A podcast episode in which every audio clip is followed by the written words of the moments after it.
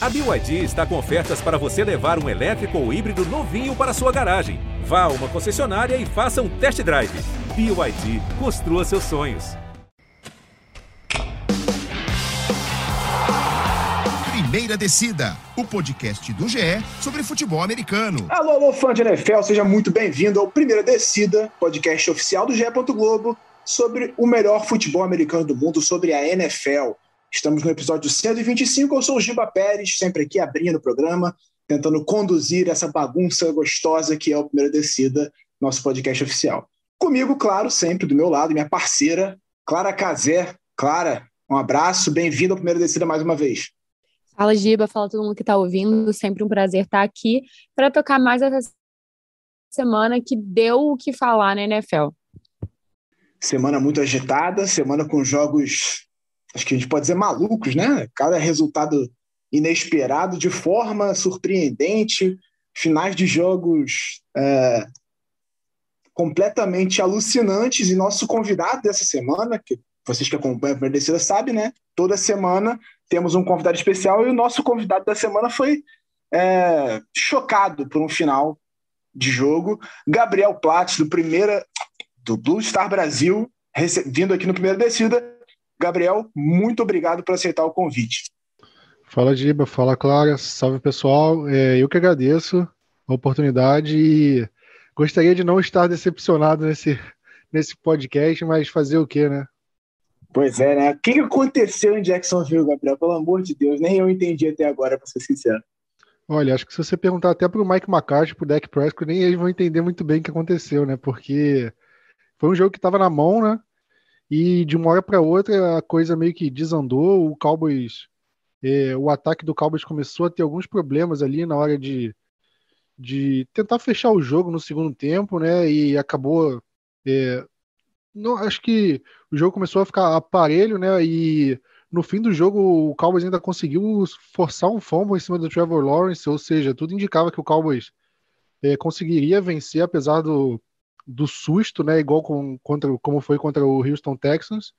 Só que aí o Cowboys acabou é, sofrendo um turnout, devolveu a bola e o Jaguars conseguiu empatar o jogo. E aí no, na prorrogação aconteceu aquela pick six lá, numa bobeada enorme do, do Noah Brown, né? E, e aí o Cowboys acabou saindo derrotado, mas muito decepcionante, né? Acho que o Cowboys precisava de uma vitória simples para ir para os playoffs e acabou não acontecendo. Acabou acontecendo depois, graças ao Giants, né? O Cowboys se classificou, mas não por mérito próprio, né? Por mérito dos outros. É, como estamos é, chegando Peterson na... aconteceu, né? Maior na verdade, o que aconteceu foi Doug Peterson. O maior Eagle da história, ele, ele jamais abandona o Philadelphia Eagles, entendeu? É, como estamos chegando na reta final da temporada, antes da gente passar para os nossos destaques, já vou trazer aqui o cenário de momento dos times classificados aos playoffs. Começando pela AFC, o Buffalo Bills garantiu a vaga nos playoffs com a vitória sobre o Miami Dolphins e está muito perto de garantir também o título da divisão leste da Conferência Americana. Ele está com três vitórias de vantagem para o Miami Dolphins e, salvo uma tragédia, vai ser o campeão do leste. O Kansas City Chiefs, esse sim já garantiu a divisão oeste, também tem 11 vitórias e 3 derrotas, tem a segunda melhor campanha da conferência, está perdendo no desempate para o Bills, mas já garantiu o título do Oeste e também está garantido nos playoffs. Na NFC, na Conferência Nacional, temos quatro times já garantidos nos playoffs.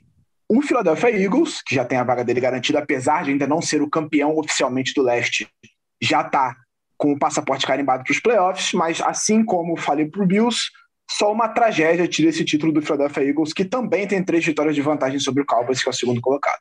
Minnesota Vikings já garantiu o título do Norte e o San Francisco 49ers no Oeste.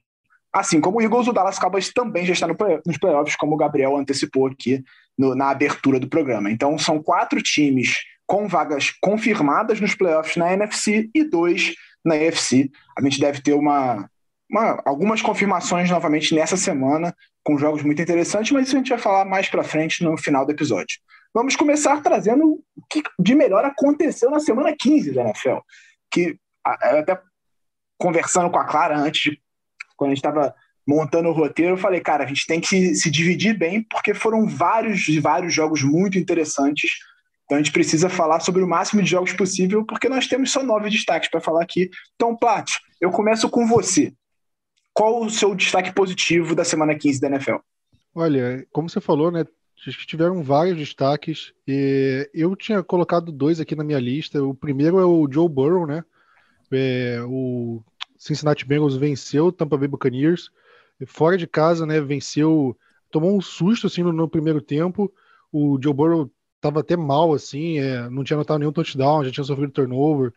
Então era um jogo que um quarterback com com um mental um pouquinho mais é, abalado assim, não teria se recuperado, ainda mais diante do Tampa Bay Buccaneers, do Tom Brady, né, de um cenário assim, mas o, o Cincinnati Bengals conseguiu se recuperar na partida e muito por conta do desempenho do Joe Burrow, né? O Joe Burrow terminou o jogo com quatro passes para touchdown, né? É, garantiu a virada do, do Cincinnati Bengals e, e para mim foi o destaque. E também teve o Sauce Gordon, né? O cornerback do Jets, calouro, né? Ele que ficou entre, acho que teve 38 snaps de, de na, na cobertura, né? Em jogadas de passe e nenhum foi lançado na direção dele. E o Detroit Lions é um time que tem um ataque muito forte, né? Apesar de ter tá oscilando na temporada, eles têm um ataque forte. E o, o Gardner ele não foi é, alvo de nenhum passe do Jared Goff, então mostra como ele tá ganhando respeito da, da NFL, assim. Me lembra um pouco até o Darrell Reeves, né? Aquela na época da Reeves Island, onde ninguém lançava na direção dele porque sabia que ali não ia ter passe completo. E o cara tá meio que conseguindo um respeito parecido, né? Pois é, vale lembrar que o, o Sauce Gardner é um calouro ainda, né? Numa posição que a constância é muito difícil, só a elite realmente consegue ser muito constante como cornerback. Então, nenhum passe na direção dele é realmente notável. O Detroit Lions venceu por 20 a 17 no New York Jets. É um dos melhores ataques das últimas semanas na, na NFL, como o Plat falou. E, nesse momento, está meio jogo atrás da última vaga de, de wild card nos playoffs. O Washington Commanders é o último time, está 7-6-1, porque teve um empate, então é como se fosse 7,5, 7 vitórias e meia, 6 derrotas e meia, e o Detroit Lions está 7-7. Então, tudo pode mudar essa semana. O Detroit Lions está muito vivo na briga por vaga nos playoffs. Quem diria isso no começo da temporada, né?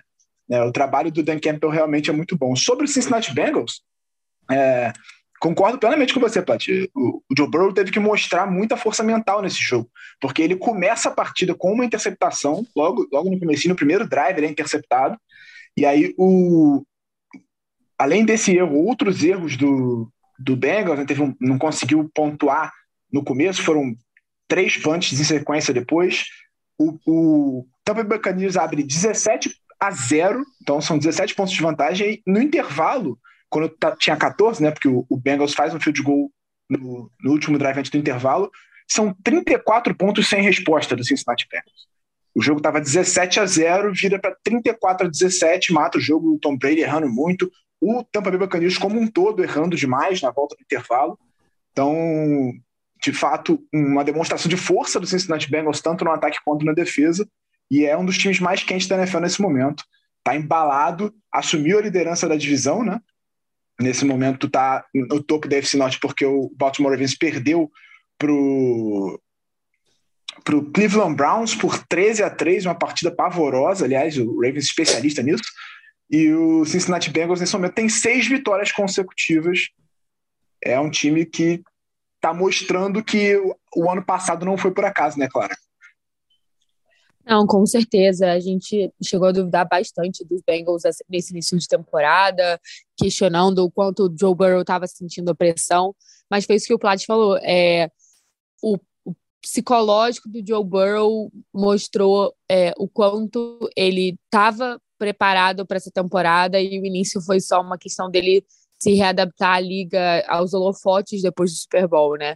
É, foi um jogo muito interessante contra Tampa Bay e, e, e só mostra também outro ponto que a gente estava falando, né? Que pode até entrar num, destaque negativo, que é o quanto Tampa Bay vem decepcionando, vem se perdendo em jogos que era algo extremamente incomum para o Tom Brady. É, você vê o Tom Brady tendo uma interceptação e um fumble em, em drives consecutivos, é realmente uma coisa que a gente não não está acostumado a ver. É, ele está tendo uma, uma das piores temporadas da carreira, sem a menor dúvida. Clara, qual o seu destaque positivo?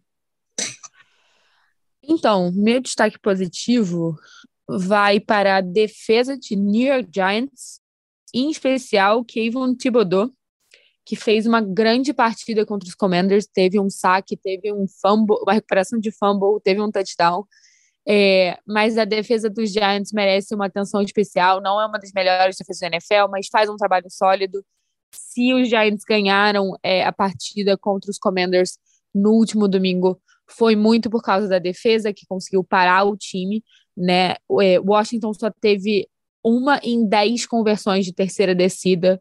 É, so, o Heineken sofreu três sacks, eles recuperaram dois fumbles, marcaram um dos touchdowns da partida em um jogo que teve só dois touchdowns pro lado dos Giants. Então, foi algo que me chamou a atenção pela forma com que a defesa foi a protagonista é, do jogo. É, a linha defensiva dos Giants virou para o Daniel Jones e falou: querido, a gente sabe que você não consegue fazer nada de espetacular, então deixa com a gente, sabe?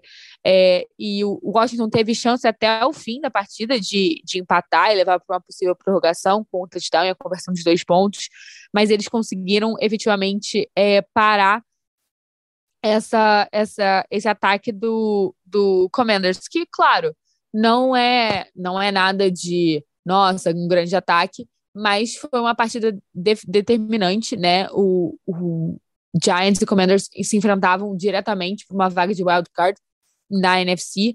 É, basicamente, quem ganhasse, os, os dois tinham é, umas chances muito parecidas, até por estarem com o mesmo número é, de vitórias, derrotas e o empate, que foi entre os dois. É, mas quem ganhasse a partida ficaria com 89% de chance de ir para os playoffs, quem perdesse ficaria com 30% de chance de ir para os playoffs. Então foi uma, uma um ponto chave, assim, acho que pra, desse caminho para a pós-temporada desses dois times. Então, é, de fato, o Giants é, teve uma vitória maiúscula sobre o Commanders, muito importante na briga por vaga nos playoffs.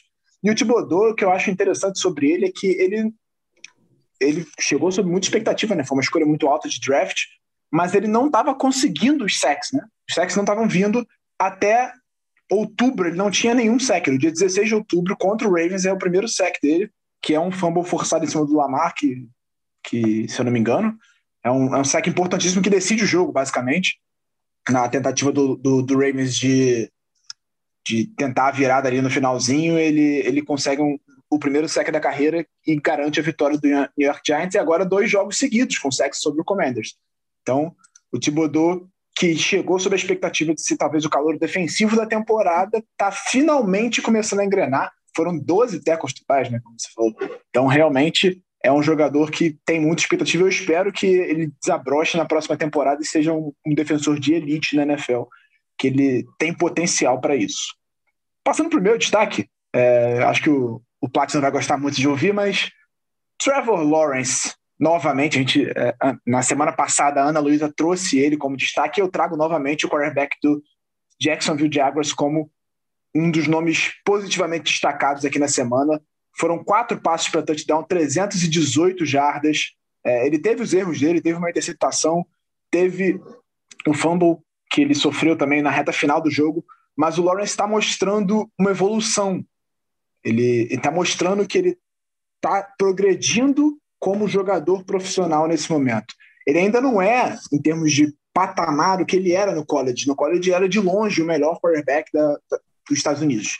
Ele não é ainda esse jogador na NFL, mas a gente precisa destacar que a ajuda também não é das melhores dentro do, do Jacksonville Jaguars e que ele basicamente teve o ano de calor dele todo desperdiçado com uma comissão técnica que não não estava pronta para desenvolver ele. Agora, com o Doug Peterson, ele está mostrando que passo a passo ele está se tornando um jogador de nível de NFL, um quarterback que tem um futuro absolutamente fantástico e que se o, Jaguars conseguir é, construir o time para ele, ele vai se tornar de fato um jogador de elite na liga.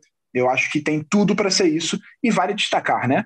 Assim como eu falei do Detroit Lions, o Jacksonville Jaguars nesse momento depende apenas de si para ir aos playoffs. Ele está é, um jogo atrás do Tennessee Titans, ele está com seis vitórias e oito derrotas, o Tennessee Titans está 7-7, na liderança da, da, divisão sul da Conferência Americana, e eles fecham a temporada na semana 18 com um confronto direto. Então, se o Jaguars vencer os três jogos que restam na temporada, ele será o campeão da Divisão Sul da Conferência Americana e estará nos playoffs com uma campanha de nove vitórias e oito derrotas. É, é um time que mostra franca evolução ao longo da temporada. Isso, para mim, assim, sem a menor sombra de dúvida, é um dos times que mais evoluiu. É, são três vitórias e duas derrotas nos últimos cinco jogos. Venceu times fortes, venceu candidatos à, vaga nos playoffs, venceu o próprio Tennessee Titans no último confronto entre eles. O, o, o Titans que está num declínio claro, né? São quatro derrotas seguidas. Então, é, olho nesse Jacksonville Jaguars que pode perfeitamente estar jogando na segunda semana de janeiro, quando começarem os playoffs com a vaga de wild card. É, o campeão do Sul já está garantido como o, a quarta campanha na AFC, né? Não tem como subir a terceiro, mas a gente não sabe quem será. E tem tudo. Esse jogo na semana 18 tem uma chance razoável de ser um jogo de prime time. Acho que está entre Jaguars e Titans e Bengals e Ravens. São os dois jogos que podem na última semana decidir quem será o campeão da divisão. Plat, passa Giba, vou levantar uma. Pode falar. Giba, vou levantar uma polêmica aqui. Se Trevor Lawrence fosse calouro esse ano, ele ganharia calor ofensivo do ano? Eu diria que muito provavelmente ele ganharia calor ofensivo do ano. Sim. É, a gente não tem grandes candidatos até aqui na temporada, né?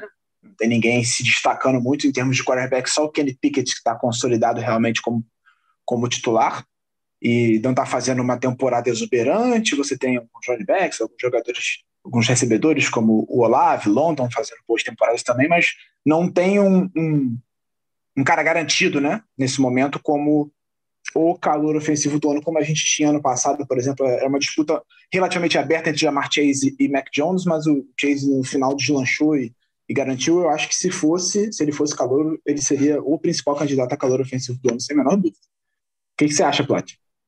Eu concordo com você, né? Geralmente é, o pessoal que vota nesses prêmios tem um, um olhar um pouco mais é, agracioso para quarterback, né? Então, quando um quarterback está se destacando, ele sempre acaba levando um prêmio, né?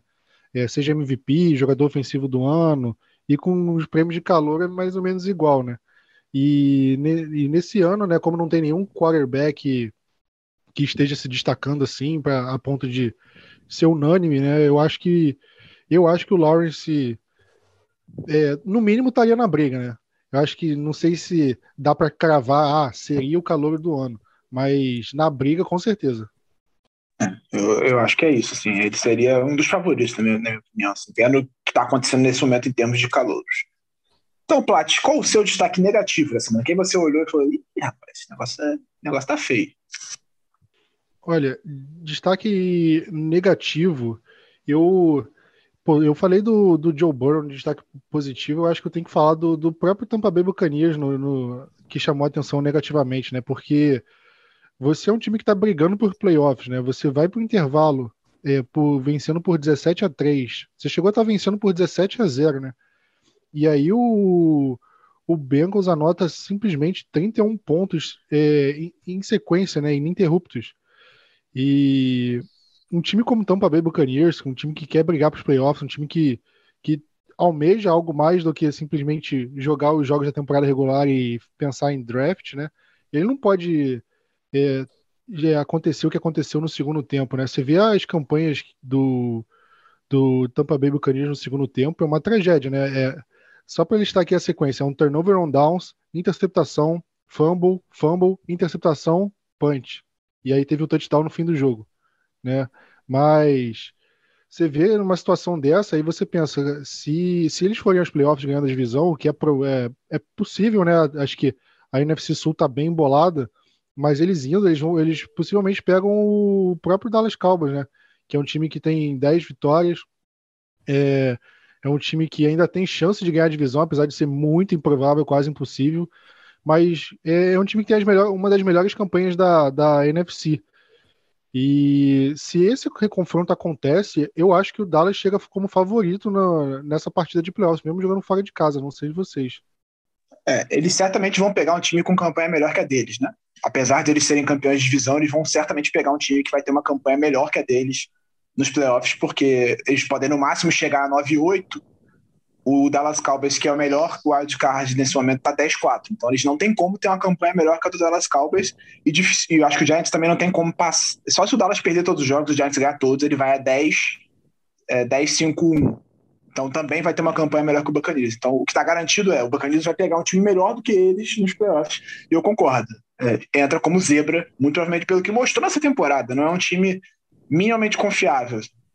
É aquele time que você olha e fala, tá, vai fazer turismo nos playoffs. Assim como mas aí, Mas aí, novamente, entra o fator não do vídeo de Tom Brady nos playoffs. Entendeu? Eu não sei vocês, é, mas é eu, o, é eu jamais vou dizer que Tom Brady entra como zebra nos playoffs, porque ele, ele acorda do lado certo da cama dessa vez, entendeu? Chega e fala: Ah, é, sou zebra, vou ganhar, estou a fim de ganhar. Então, assim, por mais que tenha sido um ano que ele não tenha entregado o que a gente espera dele, tenha sido um ano que Tampa Bay é, assim, foi é, muito questionado. Eu cansei já de, de duvidar dele nos playoffs e, e me frustrar toda vez. É, então, assim, tomando esse jogo, esse último jogo por parâmetro, é, ele enfrentou um time que é candidato na UFC. Né? Tá falando do Cincinnati Bengals, que é, como eu falei, um dos times mais quentes da NFL nesse momento, atual campeão da UFC, perdeu o Super Bowl por detalhe, e se não fosse uma partida trágica do Tom Brady, dele especificamente, o, o Tampa Bay tinha chance razoável de ganhar o jogo.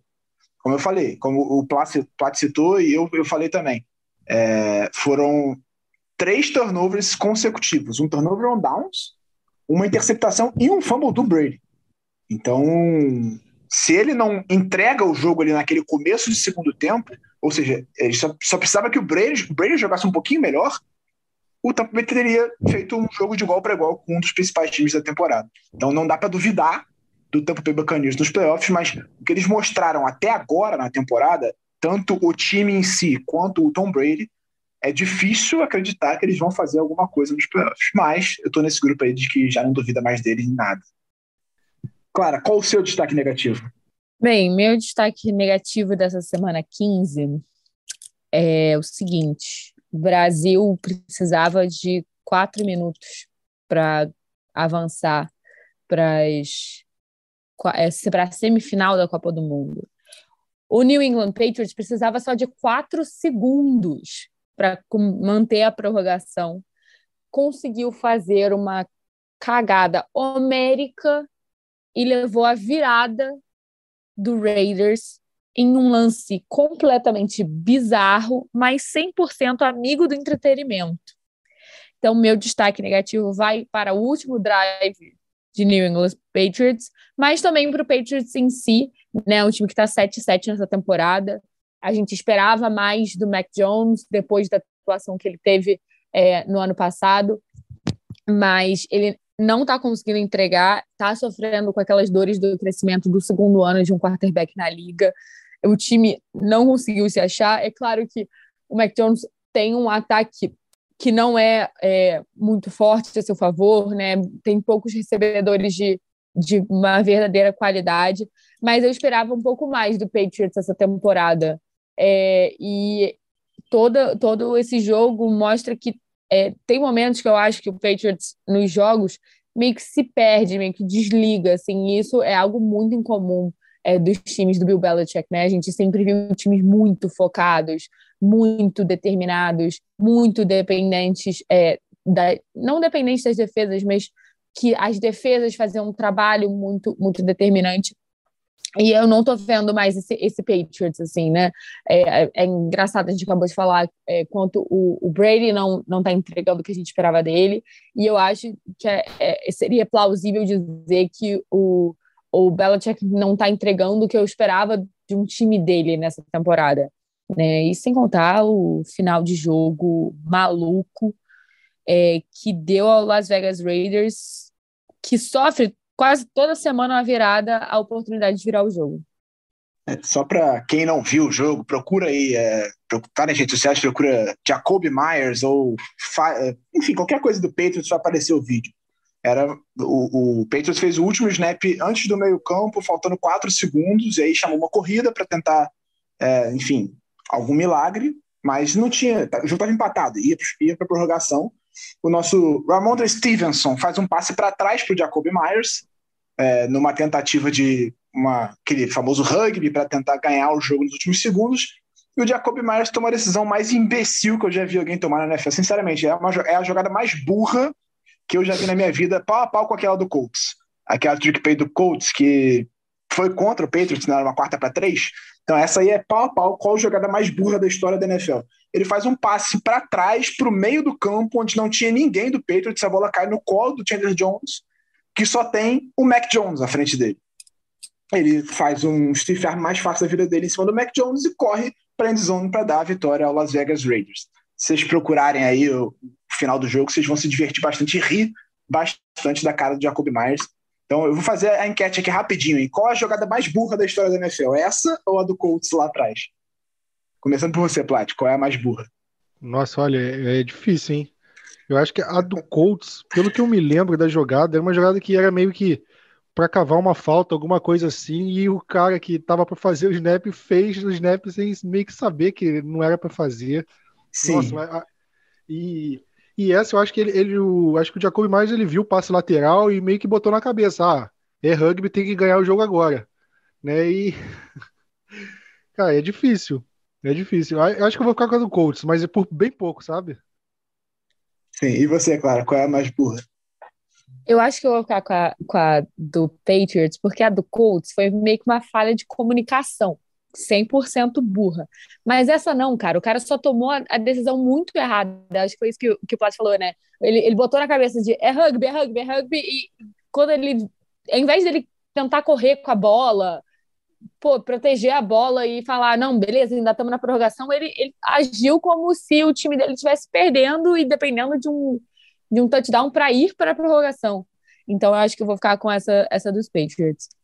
É, eu voto na do Patriots por um simples motivo. A do Colts, o Colts já estava perdendo o jogo, tava 27 a 21 para o Patriots, assim, terceiro quarto dá para virar ainda, obviamente, mas enfim, não decidiu o jogo. O Jacoby mais ele deu a vitória ao Las Vegas Raiders, então eu voto nela também.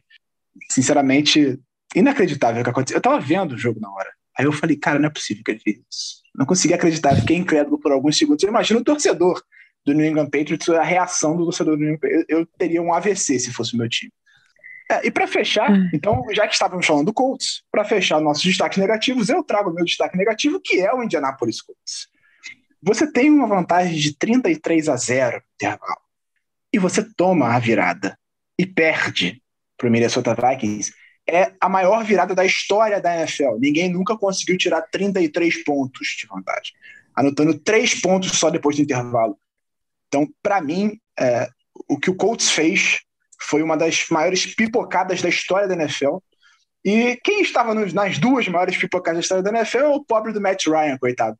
Era o quarterback do Atlanta Falcons no, no Super Bowl, que tinha vantagem de 28 a 3 no segundo tempo e conseguiu tomar a virada do New England Patriots.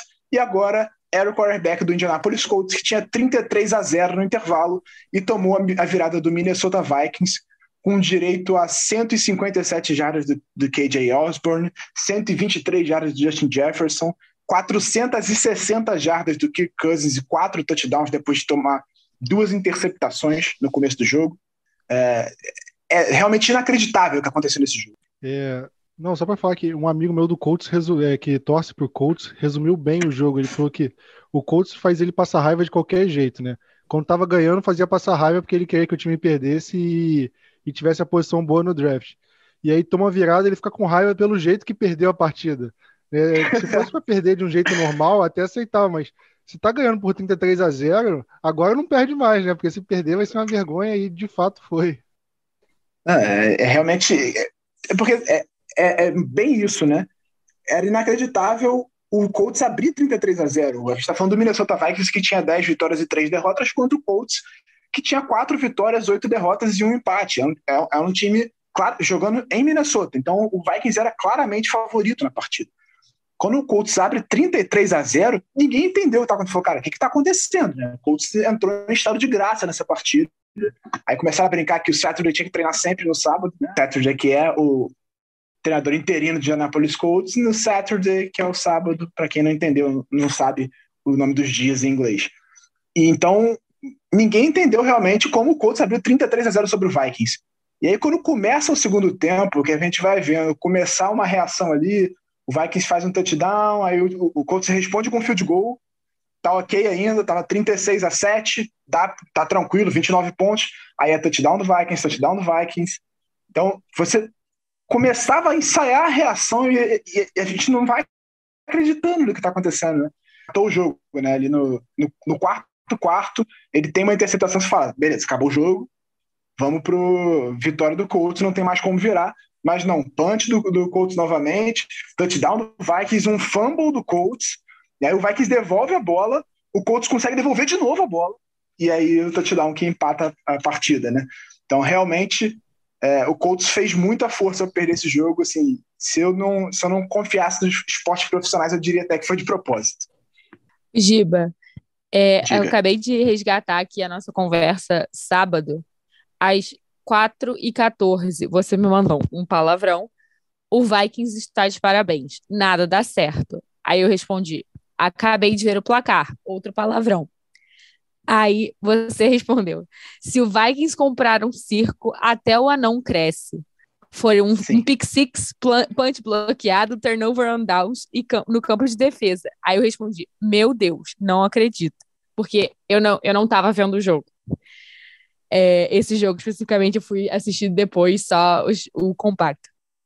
Sei lá, isso foi 4 e 20 da tarde seis e meia da tarde, duas horas depois, as reações do Giba são: Meu Deus, não acredito, não acredito, não acredito.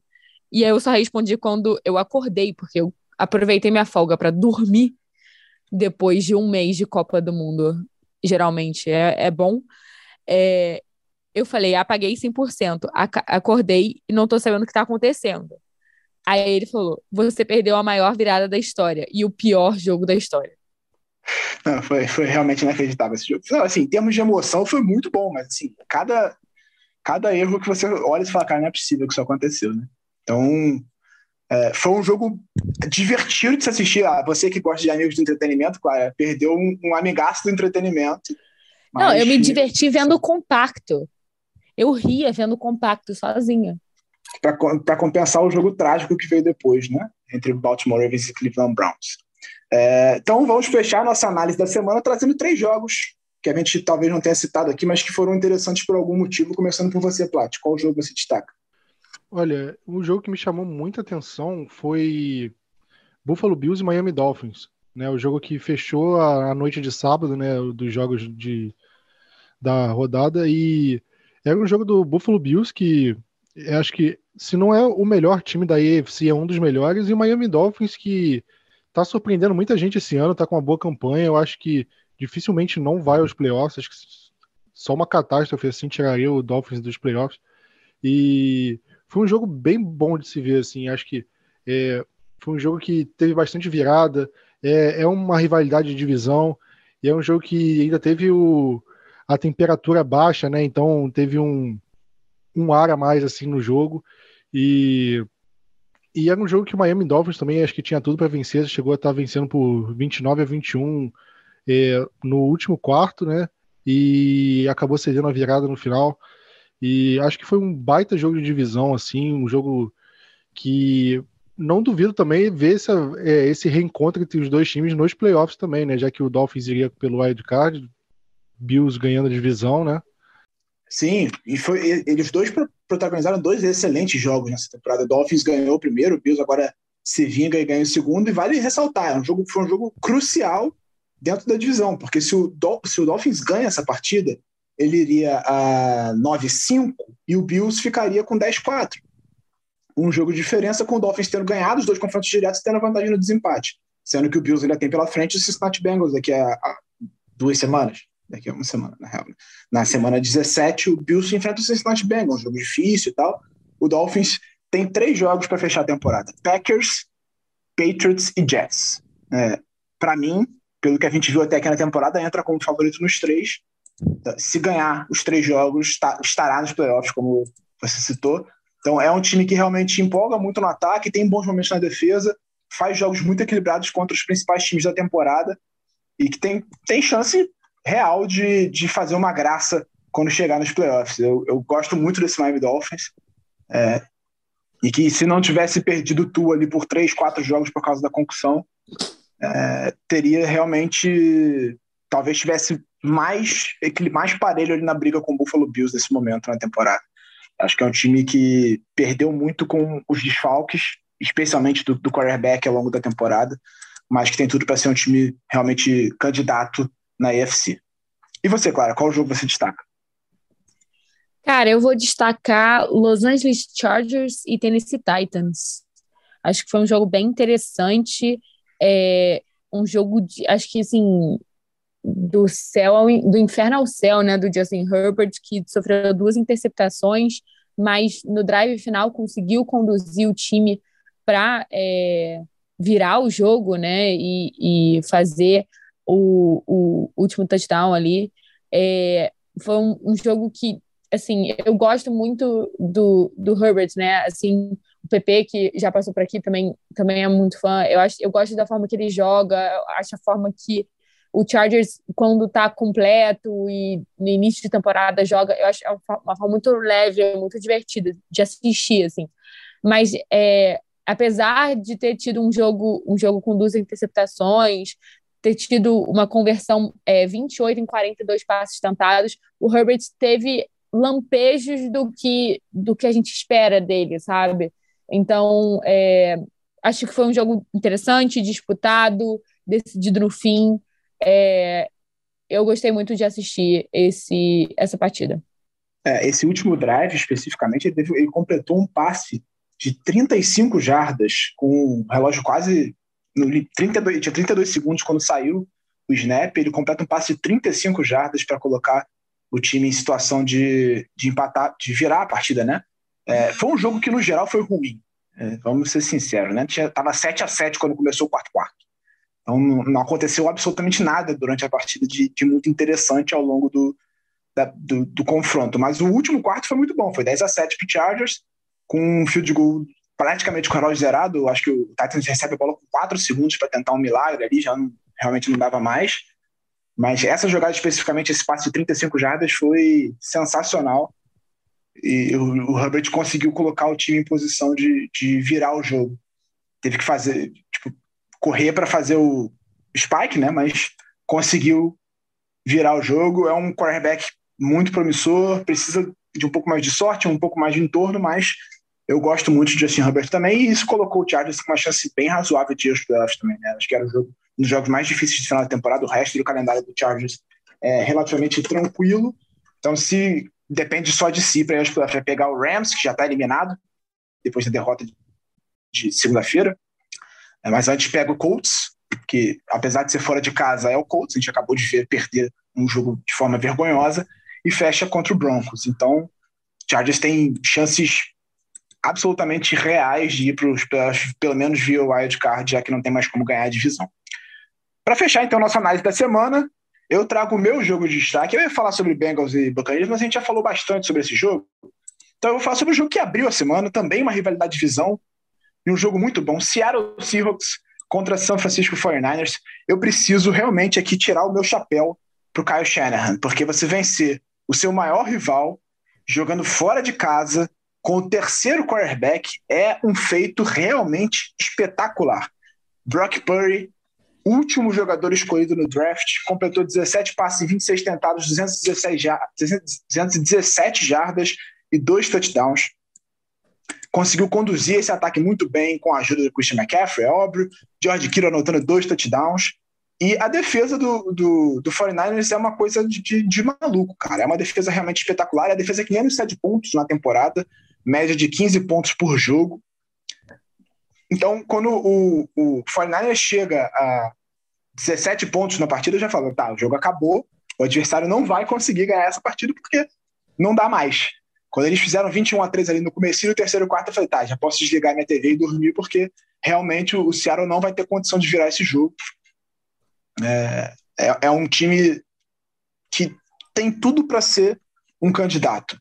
Ele só precisa de um pouquinho mais de sorte com as lesões, né? Tá, tá com o terceiro quarterback justamente porque os dois titulares machucaram e ainda assim consegue ser muito competitivo muito por conta da defesa, né, que demanda que o ataque anote poucos pontos para vencer, mas também muitos méritos do Kyle Shanahan comandando esse ataque, porque a gente vê, por exemplo, o Denver Broncos, que tem o quarterback titular, que tem uma das defesas que menos cede pontos na temporada também, e não consegue vencer. Por quê? Porque o ataque não faz o mínimo necessário, que é fazer ali 20 pontos para ganhar os jogos. É, o 49ers não, ele tem uma defesa que mantém o jogo vivo sempre e o ataque que faz o mínimo necessário para vencer. Tá com 10 vitórias e 4 derrotas, muito provavelmente não vai ter a folga, porque o, o Eagles está disparado com 13 vitórias, né? Mas é um time muito forte e que pode sim ganhar de qualquer um nos playoffs. Olho nesse 49ers, mesmo com o Brock Purdy de quarterback. Então, para fechar nesse episódio, vamos projetar alguns jogos da próxima semana. Semana 16 da NFL. Tem algumas partidas bem interessantes, algumas rivalidades de divisão também, né? Então vamos começar por você, Plat. Qual jogo você separou que você quer muito assistir nessa semana 16. Olha, com a temporada funilando assim, sempre parece um jogo bom para assistir, né? E eu acho que jogo com dois times assim com aspiração aos playoffs, um time jogando a vida é Washington e 49ers, né? Washington Commanders, porque depois da derrota pro, de Washington pro, pro Giants, né? O Commanders ele precisa ganhar de qualquer jeito, né? Porque é, o sonho ali do wild card vai ficando mais distante, assim, né? O Detroit Lions está batendo na porta. Então, é um jogo que eles precisam ganhar, só que é, é um jogo é, na casa do 49ers, né? E o 49ers já garantiu o título da divisão. Só que ele ainda sonha, né? Agora com o Jalen Hurts é, lesionado, perdendo pelo menos um jogo, né? Que é, é a tendência. Né, o 49ers sonha meio que distante assim o, com a, a seed número 1, um, né? Ou pelo menos a número 2 do 49 do Minnesota Vikings. Então o 49ers precisa ganhar para suas aspirações de playoffs e o Commander joga a vida, né? Então eu acho que vai ser um jogo é, bem bom assim de assistir, né? Um jogo onde a gente vai ver os dois times dando, sei lá, 110% de si e com bons jogadores também, né? A gente tem o McCaffrey de um lado, a gente tem o Terry McLaurin do outro. Então acho que eu acho que esse vai ser um dos jogos mais divertidos da, da semana. Pois é, tem tudo para ser realmente uma, um jogaço. Espero.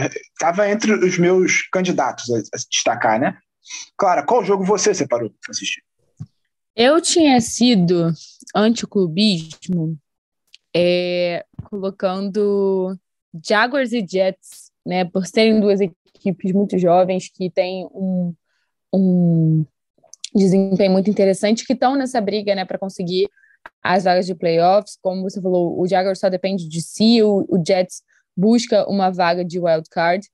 É, mas também não tem como, como deixar de lado esse Eagles e Cowboys na é, véspera de Natal, né, no dia 24 é, à noite. É, e que, assim, perdão família, estarei vendo o jogo é, vocês que lutem com o Natal na sala.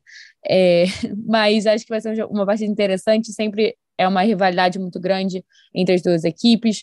É, como o Plat falou, o Jalen Hurts está é, lesionado, ele teve uma que chamaram de uma torção no ombro, mas é algo leve, que ele vai ficar no máximo duas semanas fora, já esperam que ele volte é, no mínimo para a semana 18.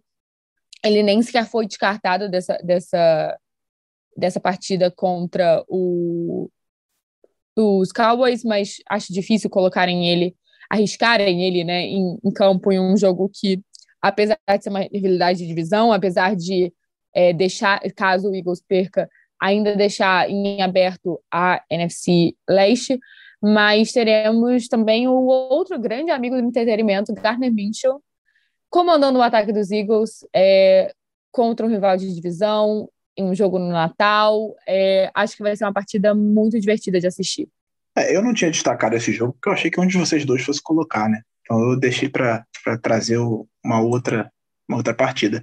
E para mim, assim, só para pontuar sobre essa partida, é surreal a NFL não ter botado o Eagles e Cowboys como o jogo do prime time, né? Botar esse jogo às 6h25 e deixar Las Vegas Raiders e Pittsburgh Steelers de prime time, eu entendo que é uma homenagem à recepção imaculada, enfim, lá atrás, e por causa disso eles querem botar no prime time. Mas assim, a recepção imaculada foi dia 23 de dezembro, bota no prime time de domingo, em vez de botar no prime time de sábado, né? Bota o Eagles, então bota o Cowboys no Eagles no dia 25, não sei. Esse jogo não pode estar fora do prime time. Não pode. Mas, enfim, vamos nessa. O meu destaque, meu jogo de, de assistir, vai ser Minnesota Vikings e New York Giants. Minnesota Vikings que é, é, um dos times que mais vence jogos de, de placares de uma posse, né? Na temporada, e o Giants, que é um dos times que mais virou partidas na temporada, tem tudo para ser um jogo bem equilibrado, uma defesa muito forte do Giants contra um ataque muito forte do Vikings.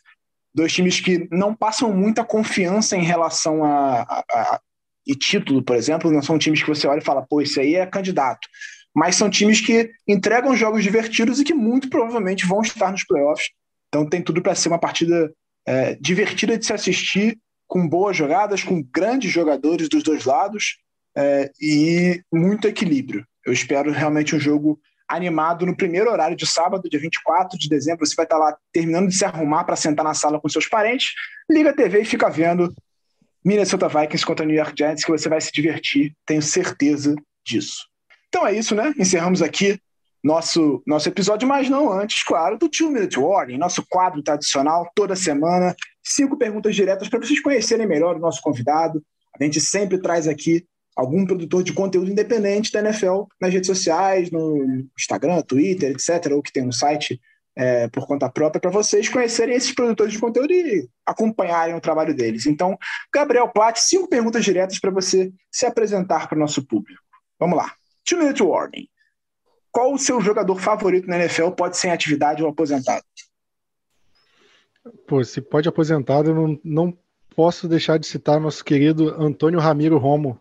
Tony Romo, acho que eu acho que é o jogador que eu mais amei assim na vida. Não tem como não ser ele. É engraçado, né? O Romo ele é muito polarizante. A gente que odiava, a gente que amava, mas o torcedor do Cowboys em geral amava o Romo. Eu tenho um amigo que torce pro Cowboys que ele, quando o Dak Prescott assumiu o time, ele ficou revoltado. Ele falou: não, não é possível, eu não também. pode tirar o Tony Romo.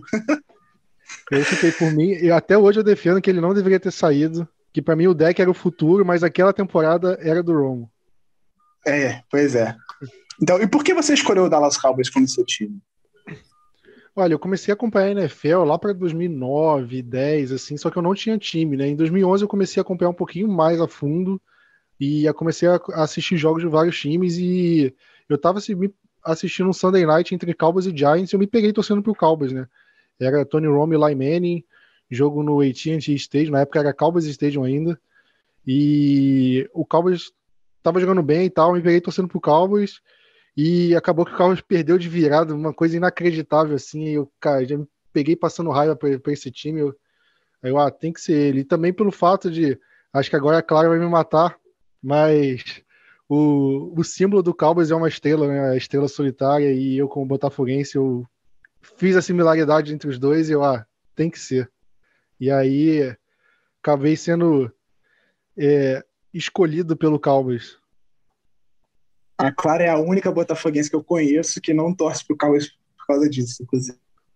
Dor e sofrimento é o que eu estou a, sentindo a Lara, nesse momento. A Lara também não torce pro Cowboys, né? A Lara torce pro Carolina Panthers. Lara, que é a minha noiva, que também é botafoguense, mas não torce pro Cowboys, ela torce pro Carolina Panthers. Mas, enfim.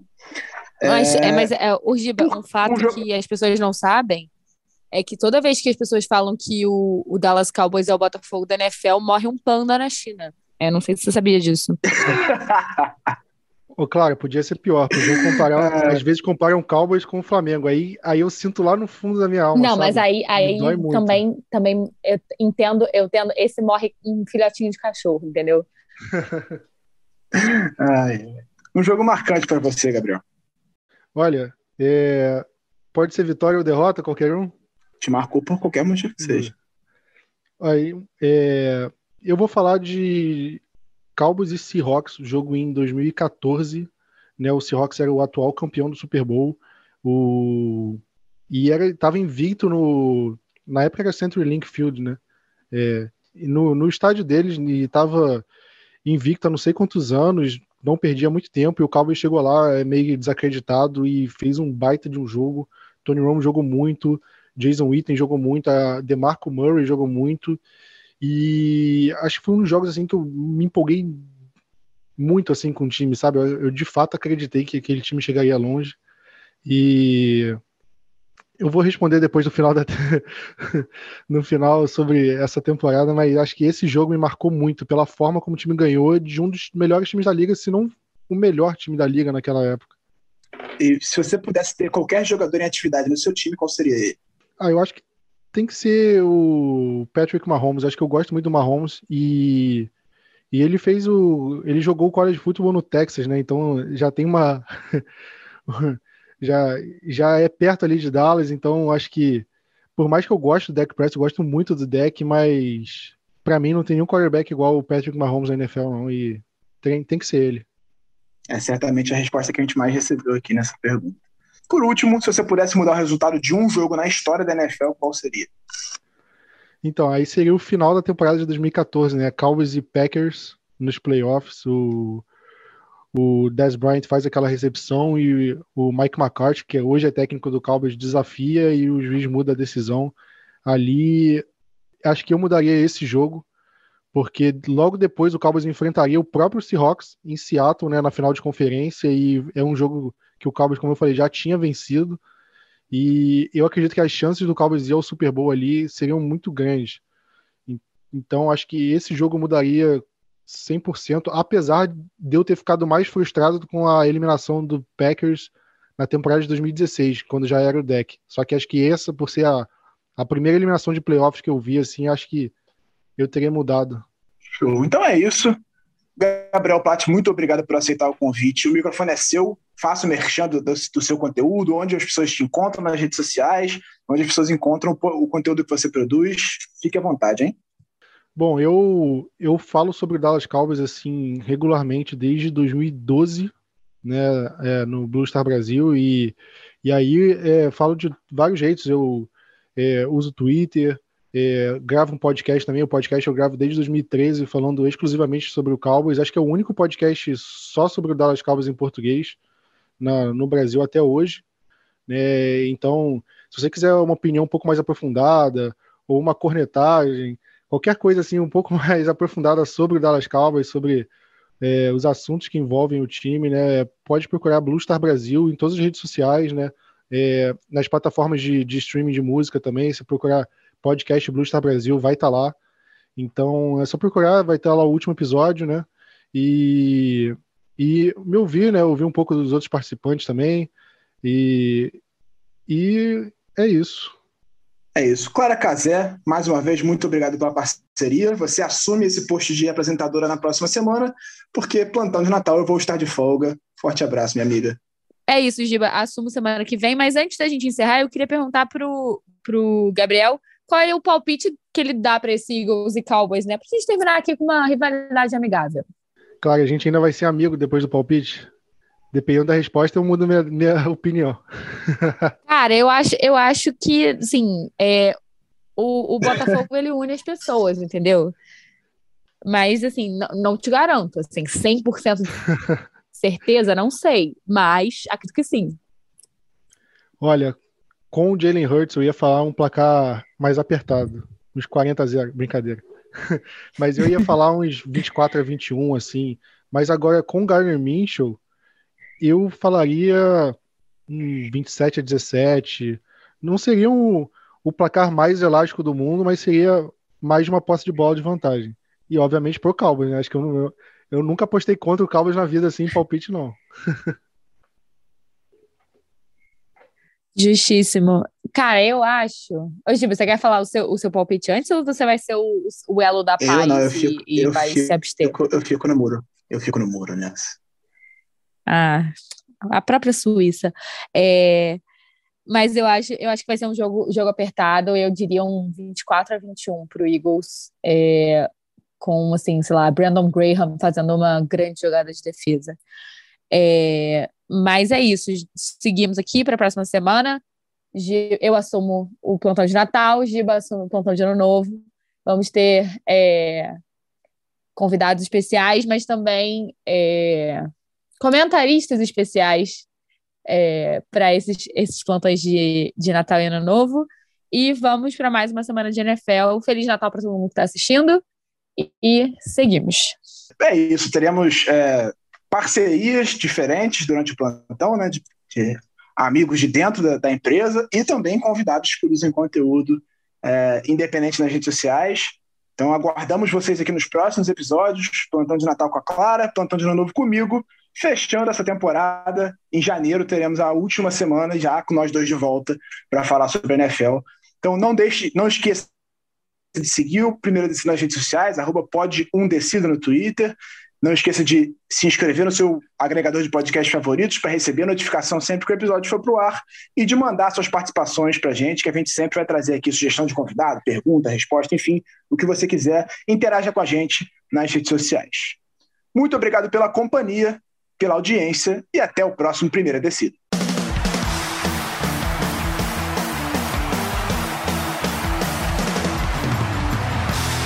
Primeira Descida